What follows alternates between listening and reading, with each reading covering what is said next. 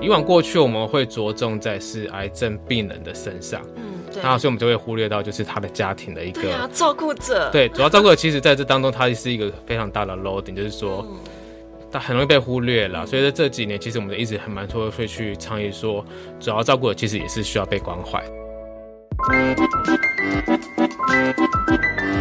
嘿，我们一起成长吧，关于长大与变老的事。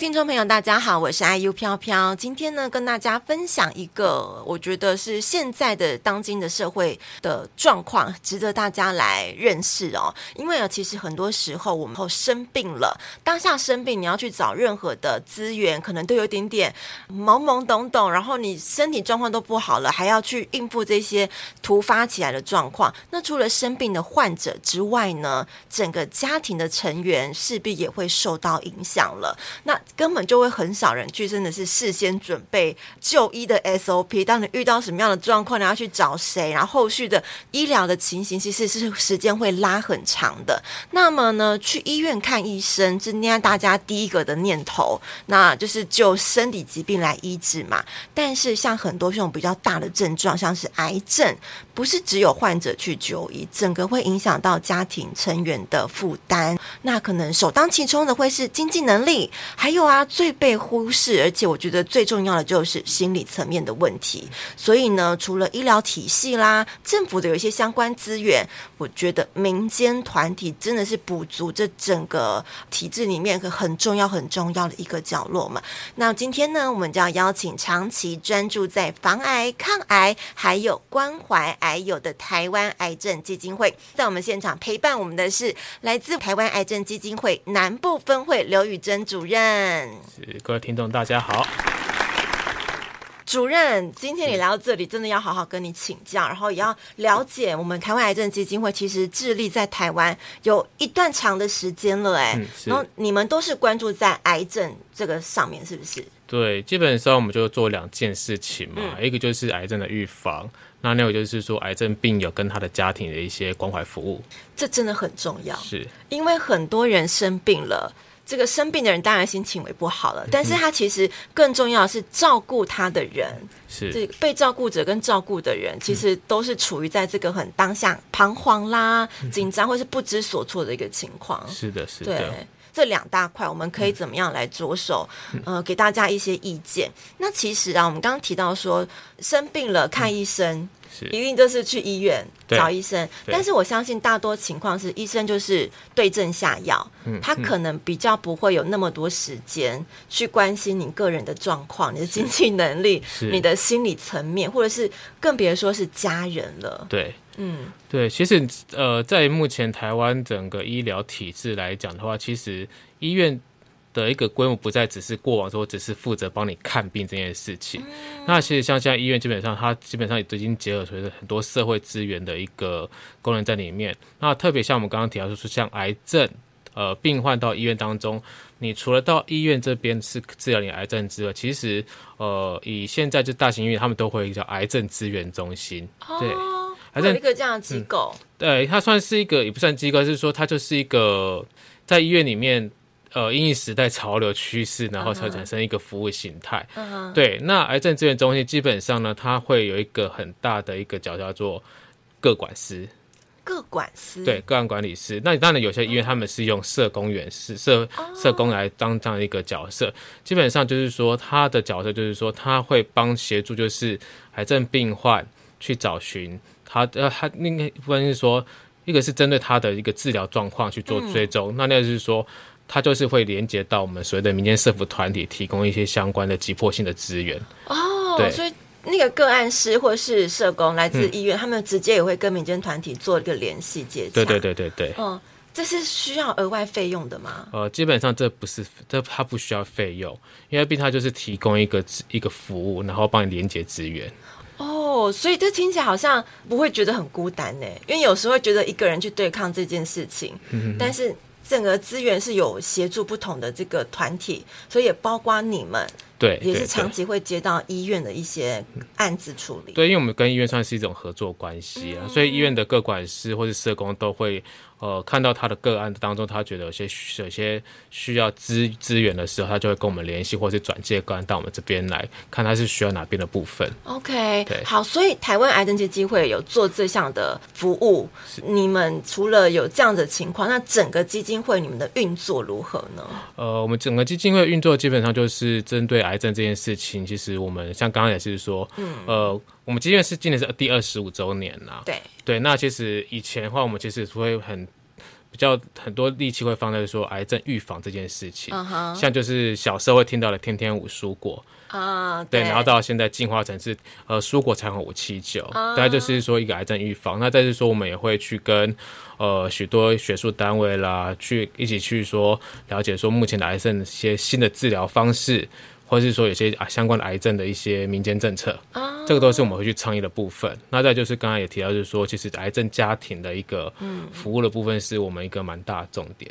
对对，以往过去我们会着重在是癌症病人的身上，嗯，对，然后所以我们就会忽略到就是他的家庭的一个照顾者。对，主要照顾者其实在这当中，它是一个非常大的 loading，就是说。嗯但很容易被忽略了，所以在这几年，其实我们一直很蛮多会去倡议说，主要照顾的其实也是需要被关怀的。没错，对对对，就是我们这边就会提供很多专业服务。哦，对，然后说我们本身基金会就会有就我会有所谓的社工员这边去协助，像资源连接。那再就是说，呃，像我们刚好这边就是会有营养师、心理咨商师。嗯哼，对，那像台北那边还会有所谓的护理师。哦，对，这个就提供所谓的各样的一个专业服务在当中。哦，他说他们是专职的吗？对，专职人员。很很已经是很这个整个机构是建构是蛮完整的。是。那你自己本身有没有遇到照顾者他们曾经向你们求助什么样最大的隐忧还是状况？其实主要照顾者大部分都会提到，就是他在照顾家人的压力，嗯、特别是在说就是负面情绪的吸收。哎、真的。对对对，所以我们才会开始说我们。真的很需要，就是心理智商这一块是要介入的。嗯，对。但是就碍于说最近疫情的发展，其实打呃，南特别是南部了，其实面对面讲心理的问题，其实对他们也是有点压力的。你说我们南部人他避暑就对了。对对，基本上是这样子。真的会。对对，那台北基本上面对面谈的还蛮多的。好像是大家会觉得我去看心理咨商，是不是我真的有什么问题？对，就是会被挂上一个标签在身上。没错。对，所以像我们今年就是分会这边就是特别有去跟卫生。局申请通讯咨商。哦，透过电话啦，呃，就是通过电话视讯都可以，uh huh. 就是你不用人来到现场，或是不要看到我的脸，听我的声音也可以。对对对对对对，嘿，所以我们就是就是说，也就是符合地方民情，也是包含就是说，疫情当中，其实每个人要出门跟面对面这件事情是越来越困难。真的，对对对。那他可以匿名吗？呃，因为基本上心理智商，因为他是他是专业智商的内容，嗯、所以基本上他还是有很多的资料要填。哦，对，他匿名的部分呢，可能就是只能去网络上留言的。哦，对对对。好，哎、嗯哼，这这块真的很很重要，而且真的很符合。当代社会很多人的需求，哎，对对对，OK，所以照顾者在最近也被纳入我们台湾癌症基金会的一个服务的范围了。好，除了心理层面之外，还有什么样的方案是你们最近也在推动的？哦、呃，就是说我们过去基金会其实，在病友这一块，我们一直都有推出所谓身心灵康复课程。嗯、对，它基本上就是针对，就是说，哦，在治疗后或是治疗过程已经到一个阶段，然后你想要开始去恢复你的。呃，社不管是社交功能，或者等等，或走路人群这个部分，它基本上就是可以来上我们的身心康复课程。可是，在我们这样的一个呃服务的一个范围当中，其实我们逐渐去思考说，怎样的一个服务是更符合病友家庭真正的需求。其实刚好提到说，呃，主持人提到说，其实生病之后，第一难关就是经济压力。对对，那经济压力不是除了癌症病人本身可能会因此无法工作，嗯。主要照顾者可能因为也无法，因为这也不能去工作。没错，对他如果全天照顾者来讲的话，他你很少目前有听说哪种工作是可以这样做的。是，所以你光请假都会有压力。嗯，对，所以我们就是说，在过去不管是说一次性的补助的案子当中，或济南就这样的一个提供之后，我们就会思考说，回到整件事情最根本是，他会需要帮助，是因为他可能没有经济收入来源，他可能因此失去工作。哦那也有可能，因为他透过，因为经过治疗过程当中，他失去了某些工作能力。对，因为毕竟癌症有些很多会接触到外科手术。哦。对，外科手术当中，可能就是呃，像比较严重就是外观的改变这件事情，对于人出去回归社会这件事情，就是一个压力了。哦，外貌的改变了。对，虽然大家现在戴口罩，是可能都看不到。可是如果说过去就是呃，你像头颈癌的病友来讲的话。Uh huh. 他脸上就会有一些外科手术后的遗留下的痕迹，是甚至是失去某些部位。嗯，uh, 对对，那当然是女性，当然有可能是因为可能头发改变啦，然后本身的乳房少啦，然后可能要透过一些就是外一些可能衣服或是说义乳方面，它去重回让它的外观显为正常。嗯对，那所以像你光从外观改变来讲，这个人要回到社会、回到职场，其实都有点压力。那再就是说，刚刚提到头颈癌，或者除了外观改变之外，他有可能因此丧失语言能力。哦，对，会影响到他的口部。对，他就是可能将有些是可能还可以发音，用喉咙、喉部去做发音；有些就是他可能如果是可能喉部有做切除的话，那基本上他连讲话发音都有困难。那这些人其实，在找工作就会是一个门槛很大问题，对，因为影响到沟通。对，那其实我们就会想说，这些人没有一些专业的方式去协助他们，或者是说他们离呃，我们有有去问智商，是说多久的状况之下，一个人离失去工作多久，嗯，就会开始回去工作，就会开始造造成压力。嘿，对、啊、这样的数据显示，他是他说这个也没有数据，就是说经验上面，其实如果你半年到一年当中你没有。呃，比较积极，或是说尝试回到职场的话，uh huh. 你可能就会开始对职场排斥。好，oh, 那个陌生感就会油然而生。对，当然有些部分是呃，从自己的自卑感。哦，oh, 对，自我的自我的否定也有可能都是。嗯、那所以这个东西基本上它是需要很多专业介入，让他帮助他回到职场的。所以我们就是说，透过很多思考方式，说过去就是。我除了一次性给你补助之外，我到底还有什么方式是更实际，可以让你回到职场里面去，回到你有工作能力？嗯，所以我们就从呃去年开始就思考这个计划，然后叫做把这个计划推，然后这是叫做癌症家庭就业支持的一个回归计划。嗯，对，就是说我们透过就是我们会有几个层面，我们会有就是说。会有所谓的培训课程，嗯，我们会开设一些，就是说病友可能比较适合上的培训课程，例如，例如，呃，像我们最近就是三月份会有就是芳香 SPA 的一个培训班，嗯哼，对，就是说可能就是我们会请老师来，就是说透过呃呃精油按摩的方式，啊，然后去一些手法，等等去教你，然后呢，你就是可以说就是你可以成立一个自自己的个人工作室，现在很流行工作室，对，然后就是因为这个。也，他基本上他也算是创业的一环，但是我就是，可是我觉得就是透过培训当中，就是说我先教你技术，嗯、然后也透过老师的分享，说他在服务病人或是服务客人当中如何去接个案啊等等之类的，嗯、对。对。对，像这个东西我们就会去。在课程，我们这个课程像这次课程是十二周，是。连续十二周的一个课程，对，然后会有个结小结业的一个仪式。那再就是说，我们也会去，也有跟就是高雄市卫生局这边去申，就是一个长照专班的一个开课的一个合课。哦。对，因为这个就是更符合，就是说主要照顾者，对，他除了就是照顾自己家人之外，那可能是不是透过这样的一个呃长照专班的训练，然后呢，你就可以。你除了照顾家人之外，你可以透过这样长照，你可以因为他是取了正式的长照的资格证哦，对，等同于对，他就是一个，他是政府发的，所以基本上是有效力的一个 license。OK，所以他是可以去去可以去做媒合工作这样子。是，而且我们这次课程长照部分，我们特别有去思考说上课的一个形态。诶，过往就是政府不管是劳工局、卫生局开的长照课来讲，都是一整天的。那可是你对于主要照顾者，你要他一整天出来。对，所以我们把课程的时间就是用成半天半天。哦，对，你至少你你可以白天上午上课，下午回去照顾家人。对，对，我们大概有这样的一个思考。所以这整个计划是针对照顾者，呃，就是还是被照顾照顾都可以来上。如果是技能培训课程，就是说癌症本人你就是你已经完成阶段性资的，那你也想要去回归你的。就业就业部分的话，那你可以上。那当然，主要照顾者也可以来上。哦，对对对，所以对象是两者都可以。对对对，我必须再问一下，请问有费用吗？呃，我们努力把那个费用用的很低，像培呃芳呃芳香 SPA 这个课程，基本上我们是没有收费用，但是学员必须自己自行负担呃负担材料费啊。那长照部分，我们是用自费班的一个模式去申请，可是我们会把它自费的价格压到最低，就是我们去透过企业募款的方式去减轻这些癌症家庭的负担。OK，、uh. 那他们同时也可以申请一些政府的资源，然后来付这笔学费吗？呃，政府资源，我觉得看法规上面有没有去协助他们，嗯、对。但是就是基本上就我们基金会自己能力可以负担的一些补助的部分，我们就会尝就会试着尽可能去协助他们。嗯，是对。好，所以有这样子的课程，这个课程是新的吗？就是今年的，今年开始我们会逐步开课。那最近的课程是三月份的，三月份。对，然后。呃，长照班目前规划是在六月份可以开班。好，那我们就直接讲三月份的课程。它的课程就是你刚刚讲到精油，对，精油按摩，然后一些手法，然后如何去就是说帮忙，就是可能是一些经络的上面的一些照护这样子。哎、欸，这其实不只是开创创业，他自己也可以服务他的家人。对对对，这是一个很舒压的一个方式。对，因为老师跟我说，其实学这个部分，你要怎么去呃拓展你的。你的、你的、你的客源部分，这个都是本本身就要累积，嗯、但是至少你学到一套可以照顾家人跟照顾自己的一个方式。对呀、啊，自己这边闻到那个精油，就会身心你都多少会舒压。是的，是的。嗯，那我们课程的部分要怎么样报名？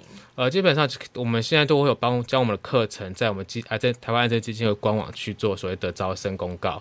对，我们全部的课程都上面都看得到。OK，或者是说也可以直接跟我们基金会这边做联系。嗯，好。是。那所以刚刚提到这个整个癌症家庭支持就业服务计划，不只是针对可能已经治疗过程已经有已经有恢复的病友，嗯，那么你的照顾者的这些家人呢，因为长时间照顾病友而荒废，或是已经很久没有去就业职场环。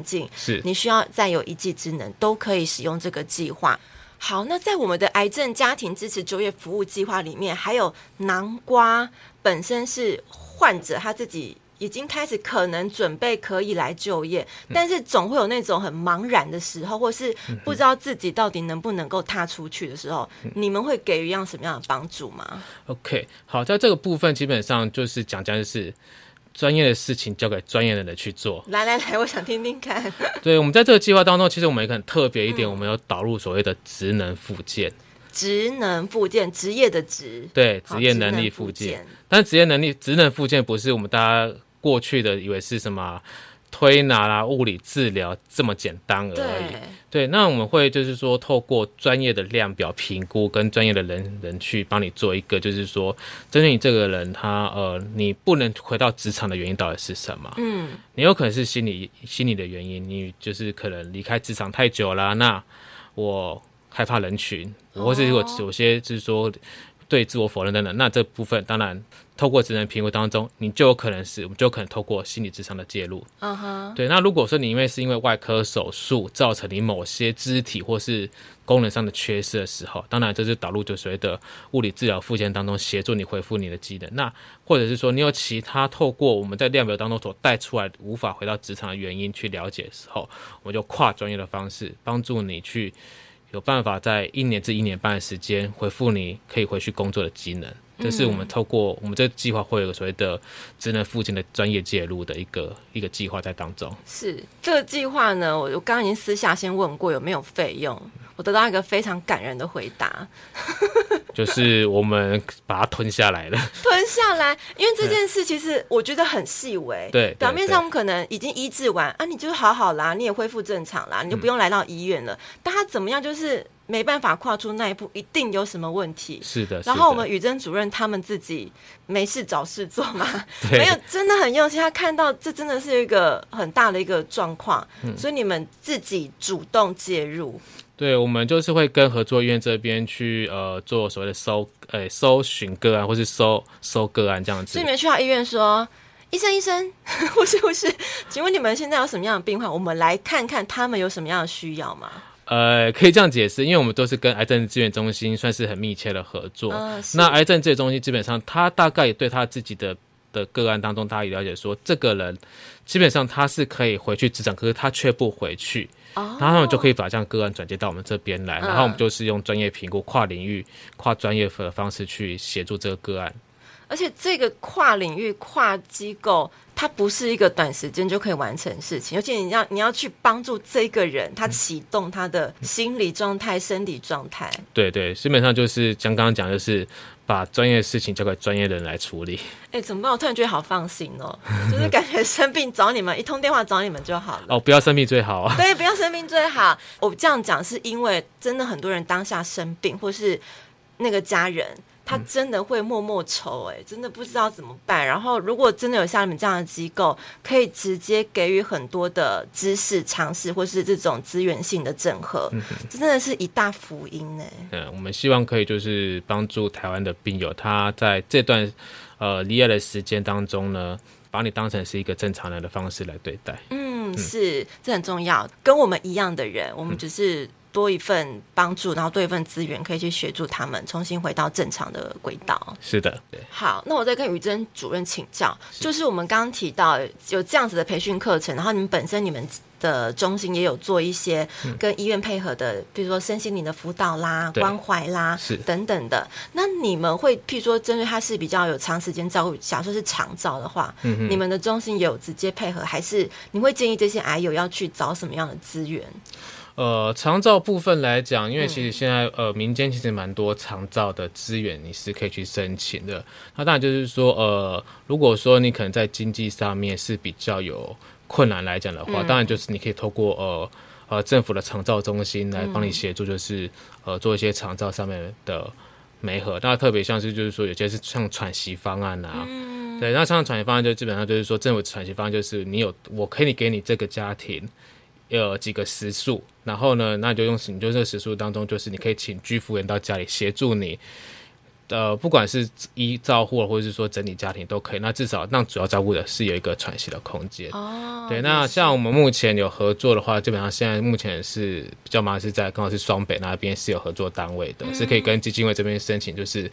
呃，居服长照资源的，嗯、对对对。那我们高雄部分还在努力当中呢，哦、对。但是我们也希望透过像我们长照专班这样的一个部分，也是也可以进到，就是说他们没合到就是长照中心这边。那相对他们未来也是可以去服务，就是高雄的癌症家庭这样子。嗯，好。我最后要再问语臻主任，是就是呢，嗯、你你在这边服务多久了？呃，前前后后加起来三。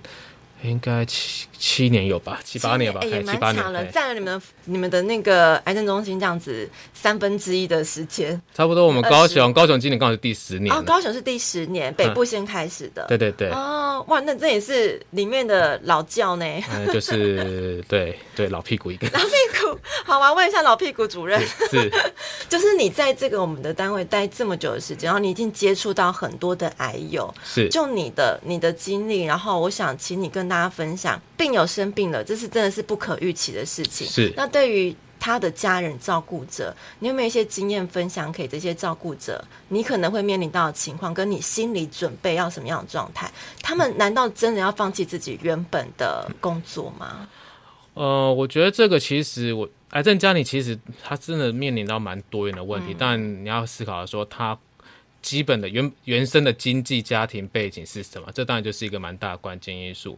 那再来说，其实以高雄南部这边，其实特别是弱势家庭啊，嗯、他们对风险管理的概念是弱的。真的？对，其实我觉得我们连一般人也是不太懂怎么帮自己未雨绸缪。对，因为像最近我们刚刚也去屏东有采访一个案子，那他太太他是三十几岁而已。很年轻哎，对，然后是，是生产力的时候哎，对，就是我们讲，就是说整个就是最精华时刻了，然后也有小孩子这样子，那他但是他是呃淋巴癌第四期，嗯，对，蛮蛮蛮，就是已经蛮后面的，嗯、可是他的状况就是说，基本上他在年轻的时候，其实他有一个他有储蓄的习惯，然后他也特别有去有保险的概念，哎，不错啊，对，那这个相对基本上在这个时候，他就可以比较减轻他的所谓的。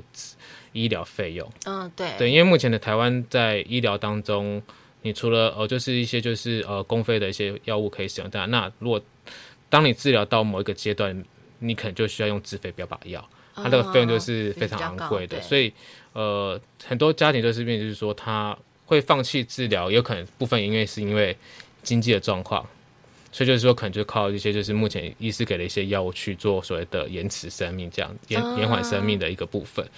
对，那在这样的一个经验当中，其实很多家庭当然就是第一个，他对他的压力是来自于经济的部分。是，对。那其实，在像这部分，其实我们会，当然民间单位其实很多的补助方案是他们是可以协寻的。哦。就是特别透，基本上你透过基金会，或是这些透，或是透过就是医院的社工各管事当中，基本上他们会协助你去找寻资源。嗯。所以没有必要走到放弃这一块。OK。对，所以很多就是说，有时候就是。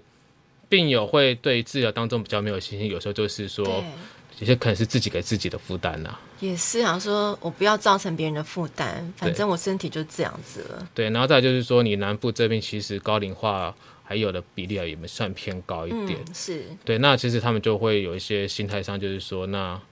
我要拖嘛，还是怎么样？多少也会有这样一个一个状态存在。Uh huh. 对，但是我觉得还是说，他可能是也是缺乏群，就是跟人群接接近的一个时间呢。哦，oh, 所以你也是鼓励阿友们多走出来，多走出来，就是你身体的许可方向，其实还是要回归到社会里面去。嗯、对，那像其实我会鼓励，就是说，其实病友团体是一个蛮好的一个你的一个互相支持系统。这个病友团体现象是我们在电影上面看看到，很多人会做一个圈圈，互相分享那种概念吗？呃，大概也类似像这样子，就是说基本上呃，银其实每个医院都有自己的病友团体。你到高雄，大部分大大型医院都会有，像不是比较多是南部人比较多是乳癌的病友团体比较多。乳癌在台湾身为癌症非常高比例。对对对，啊，特别是呃比较麻烦就是男性走不出来的频率也比较高。哦，男生还真的爱面子吗？哦、嗯，我觉得是传统传统思维上面去压压、uh. 抑他们，不想讲出来。对对对，嗯、所以这个家人的角色就特别重要了。哦，uh. 对，家人就是真的是要去鼓励，就是家里如果长辈是罹癌的患者，基本上就鼓励他真的是要多接近人群，因为不然这后面就是越来越封闭自己。天哪，这一环接着一环呢。好，病人不愿意走出去，然后要靠家人，但是家人可能也是有时候。又很无力，就不知道怎么样鼓励他。对在这时候，家人也需要一点后面的心理支持。对，他就是，其实那因为像心理智商来讲的话，嗯、除了就是否个人否照顾者之外，其实我们也会有所谓的团体智商。嗯，就是讲讲是有话大家把话讲清楚嘛。哦，可以啊、哦。包括团体智商，其实我觉得，呃，因为当然智商是站在一个中立的角色，对，去理清大家对每件事情争议点到底是争执什么，或者说你们什么地方卡住。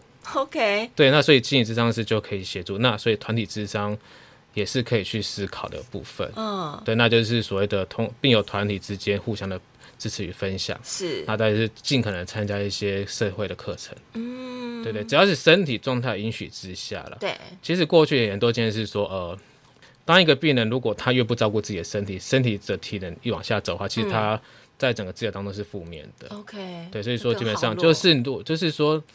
在纵使在治疗当中，其实你还是可以适度透过医生的一个指示，你尽可能去恢复自己的身体机能。嗯、那相对对你未来的治疗是好的。嗯，OK。对，嗯、所以不要放弃。对，是要帮自己，帮助你的家。对，因为现在台湾现在在癌症，其实一个政策是说，呃，也不是政策，就是说一个概念是说。不是把它当绝症去看，是把它当慢性病去看，已经成为我们的慢性病。哎，未来因为因为现在药越来越多嘛，是对，所以说你可以用药越来越多，治疗方式也越多元。其实你不是说呃，你得了癌症就直接贴上一个死亡标签，并不是这样，只是说你要找到对的方式，适合你的方式去找寻，然后你在基本上你就是把它当成慢性病去抗衡。对，我又看到一个这个数据显示，台湾好像在前两年的一个国际的研究显示，我们的癌症已经是全球大概排第十名，有上榜前十名的一个比例。嗯、所以，变成说我们要跟癌症共存，就跟现在 COVID 对对对，跟疫情共存。是，是。我其实还想再问你，像你们这种。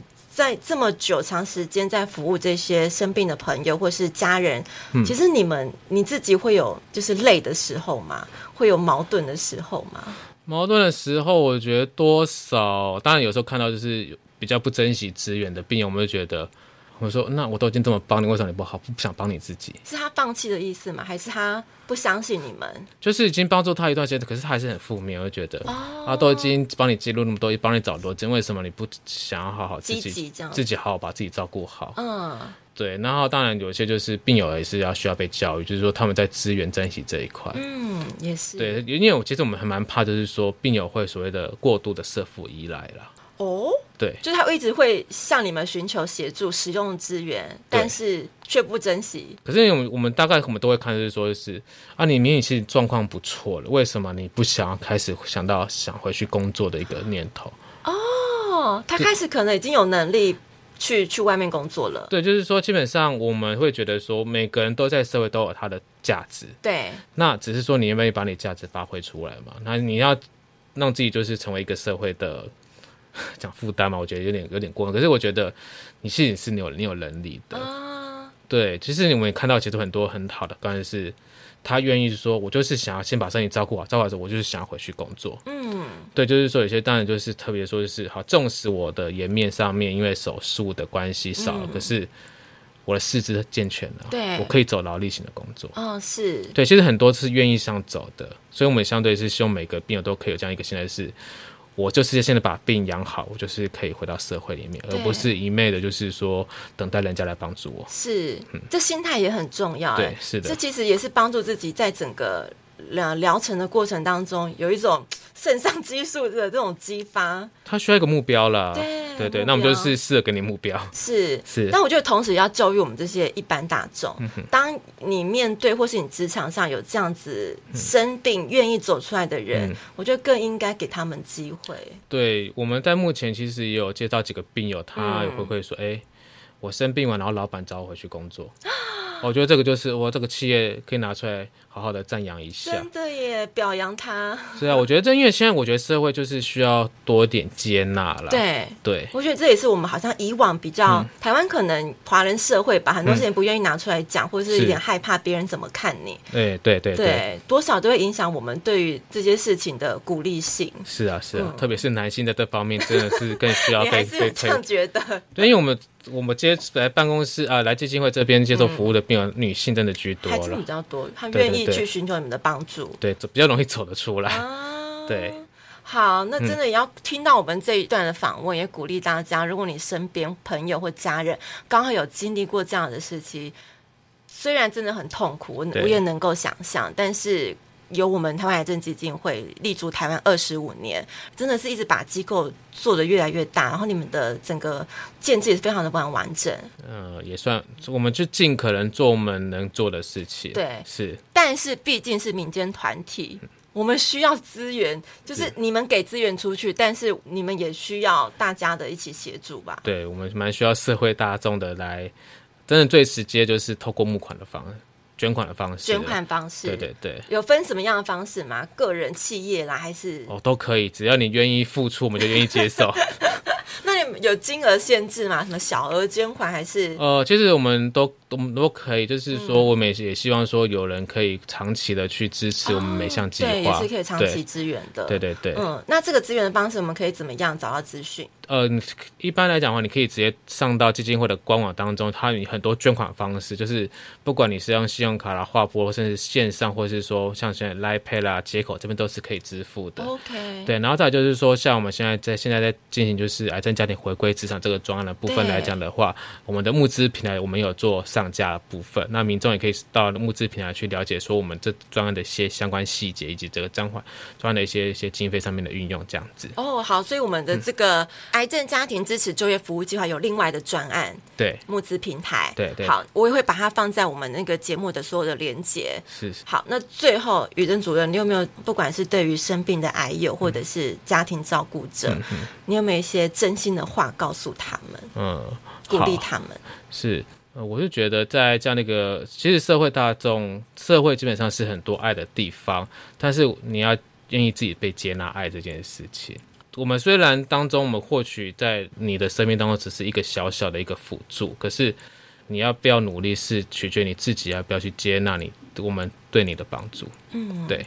好，有点深沉啊，应该能够体会，尤其是如果你是正在这个当下的人，嗯、你应该非常能够体会，你走出来就会有人愿意伸出那把手帮助你。是的，是的。好，大家加油喽！那我们今天非常感谢我们的宇珍主任来到我们节目，那希望下次你可以跟我们分享更多很棒的想法还有资源给大家。好，啊、好的，没问题。谢谢，谢谢。